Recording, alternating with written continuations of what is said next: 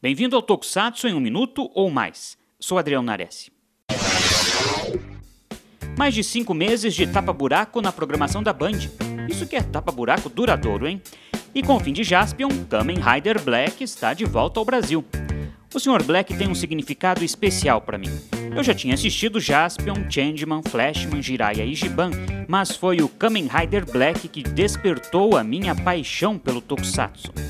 As histórias mais sombrias, mais dramáticas me conquistaram. Foi o Black que despertou meu interesse pela cultura e idiomas do leste asiático. Eu gostava tanto da série e sabia que um dia ela sairia do ar que pela primeira vez comecei a gravar o que a manchete exibia. Consegui registrar uns 47 episódios.